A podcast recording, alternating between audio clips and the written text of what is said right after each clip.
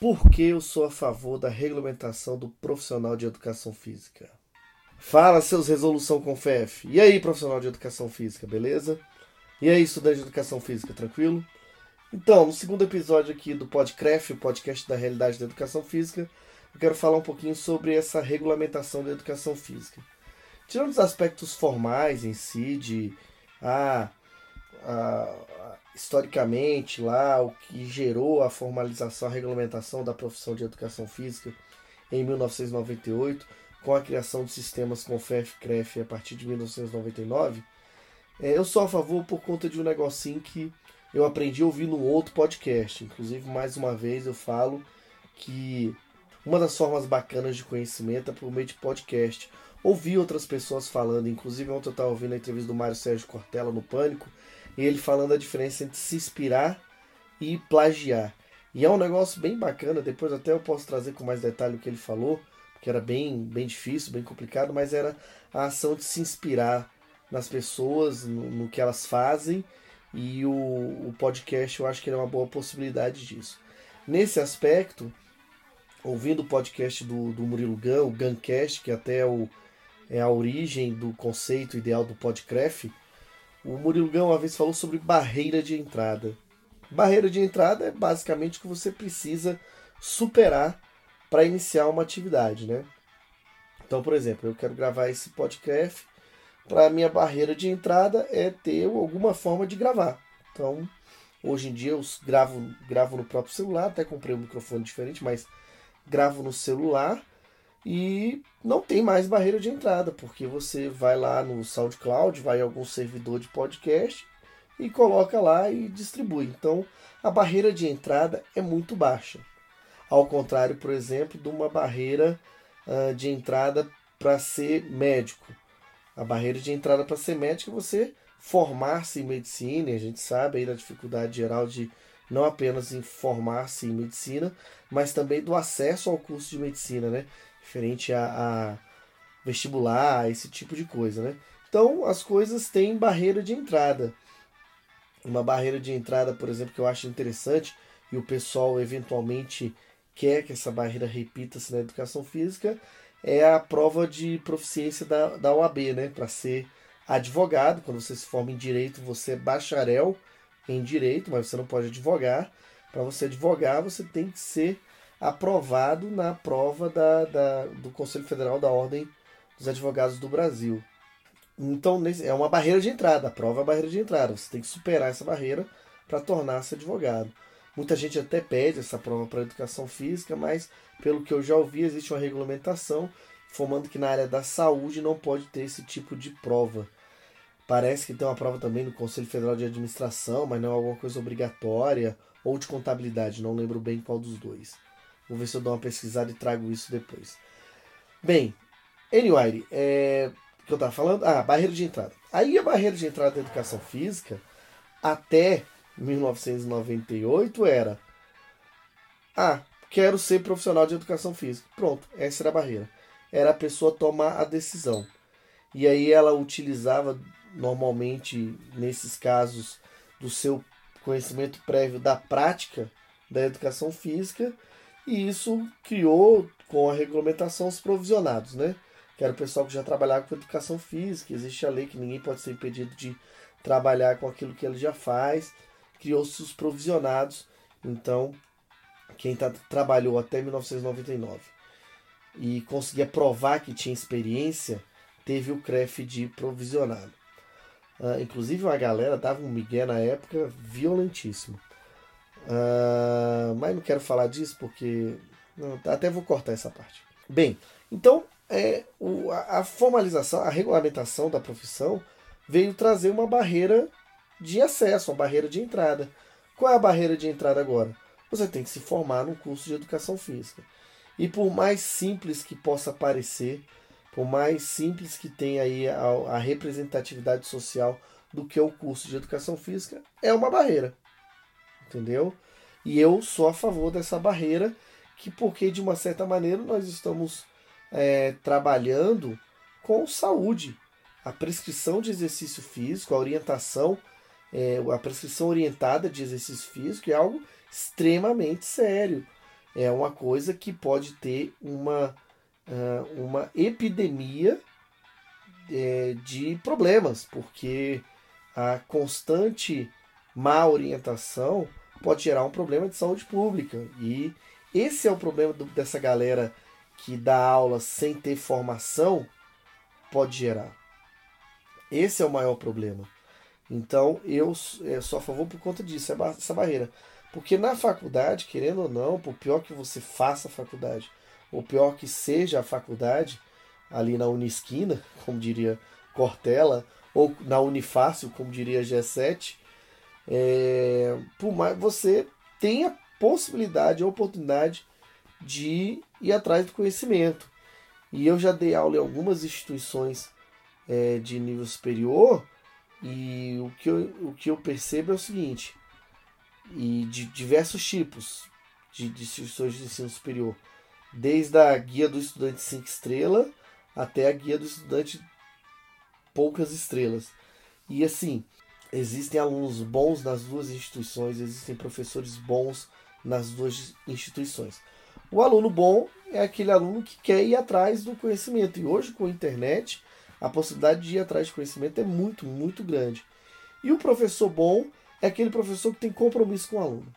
É a, é a principal é, característica de um professor de excelência é, a, é o compromisso com a relação de ensino-aprendizagem, o compromisso com o aluno. Lógico que isso gera uma série de coisas, como ter o compromisso. Eu vou fazer um dia um, um podcast sobre o compromisso do professor com o aluno. Mas basicamente todo lugar tem isso. Então eu já vi em, na, nas UNBs da vida professores que não estavam nem aí com os alunos e alunos também que não estavam nem aí, não era do curso e tal. E então é, essa barreira a criada, o curso de educação física, a graduação, dá a oportunidade de quem quiser estudar, estudar bem. Tá? Isso é uma coisa que eu acho muito importante. O outro aspecto é, é uma coisa que eu aprendi depois. Eu ficava muito angustiado quando eu via é, maus alunos, na, na, maus estudantes no, na faculdade, maus professores. Eu ficava muito, muito mal até um 2010, 2011 mais ou menos. Até que ouvi uma palestra do professor Homero Reis, falando para um grupo de 700 ingressantes numa instituição de ensino superior, e ele falou o seguinte: o professor Homero Reis ele falou: alguns de vocês vão se formar com mérito, outros não vão nem se formar, e alguns de vocês, os professores vão se livrar. De novo, vários de vocês vão se formar com mérito, alguns de vocês não vão nem se formar, e vários de vocês, os professores, vão se livrar. Mas não se preocupem com isso, porque aqueles que os professores se livrar, o mercado também vai se livrar. O mercado é o grande. É, é o grande. Hum, como é que eu posso dizer? O mercado é o grande filtro dos profissionais. Até acima do, da, do CREF, da regulamentação da profissão, da profissão. O mercado é o grande filtro dos profissionais. Então, o mercado de educação física não é um mercado fácil, por diversos motivos. Eu vi ontem um, um, um ex-estudante de educação física reclamando que ah, é um absurdo pagarem R$ reais a hora aula. Ora, eu também acho pouco, mas às vezes se é o início de sua carreira, você ainda está se posicionando no mercado, R$ reais é pouco. Agora tem professor de musculação que ganha 30, 35, 40 reais a hora a aula pela sua capacidade, pela como ele se posicionou no mercado. E vai ter é, é, empresa pagando isso porque o cara vale isso, o cara gera isso e muito mais para a empresa. Então é, a gente às vezes tem que se é, incomodar com o que a gente está fazendo em si. Uh, lógico que, ah, Daniel, você está defendendo os donos de academia, não sei o que. Não, não é que eu estou defendendo dono de academia. Eu estou defendendo o livre mercado. Uh, tanto que uma das coisas que eu sou contra em si é, por exemplo, cargos iguais terem é, remuneração igual. Eu acho que desempenhos iguais tem que ter remuneração igual. Uh, eu acho que a gente tem que valorizar o desempenho, as demandas é, trabalhar com a administração por desempenho, administração por demanda. E é, é isso que às vezes eu tento falar no, no, no CREF em si, nas minhas aulas, em discussões da educação física.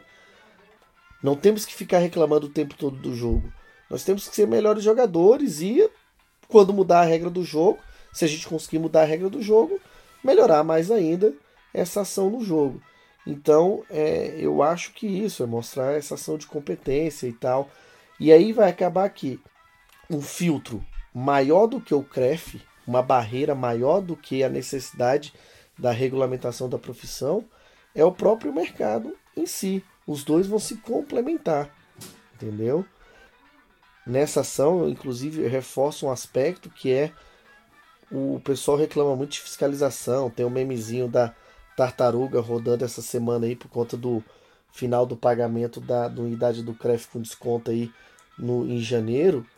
Uh, e eu digo o seguinte sobre a questão da fiscalização do CREF.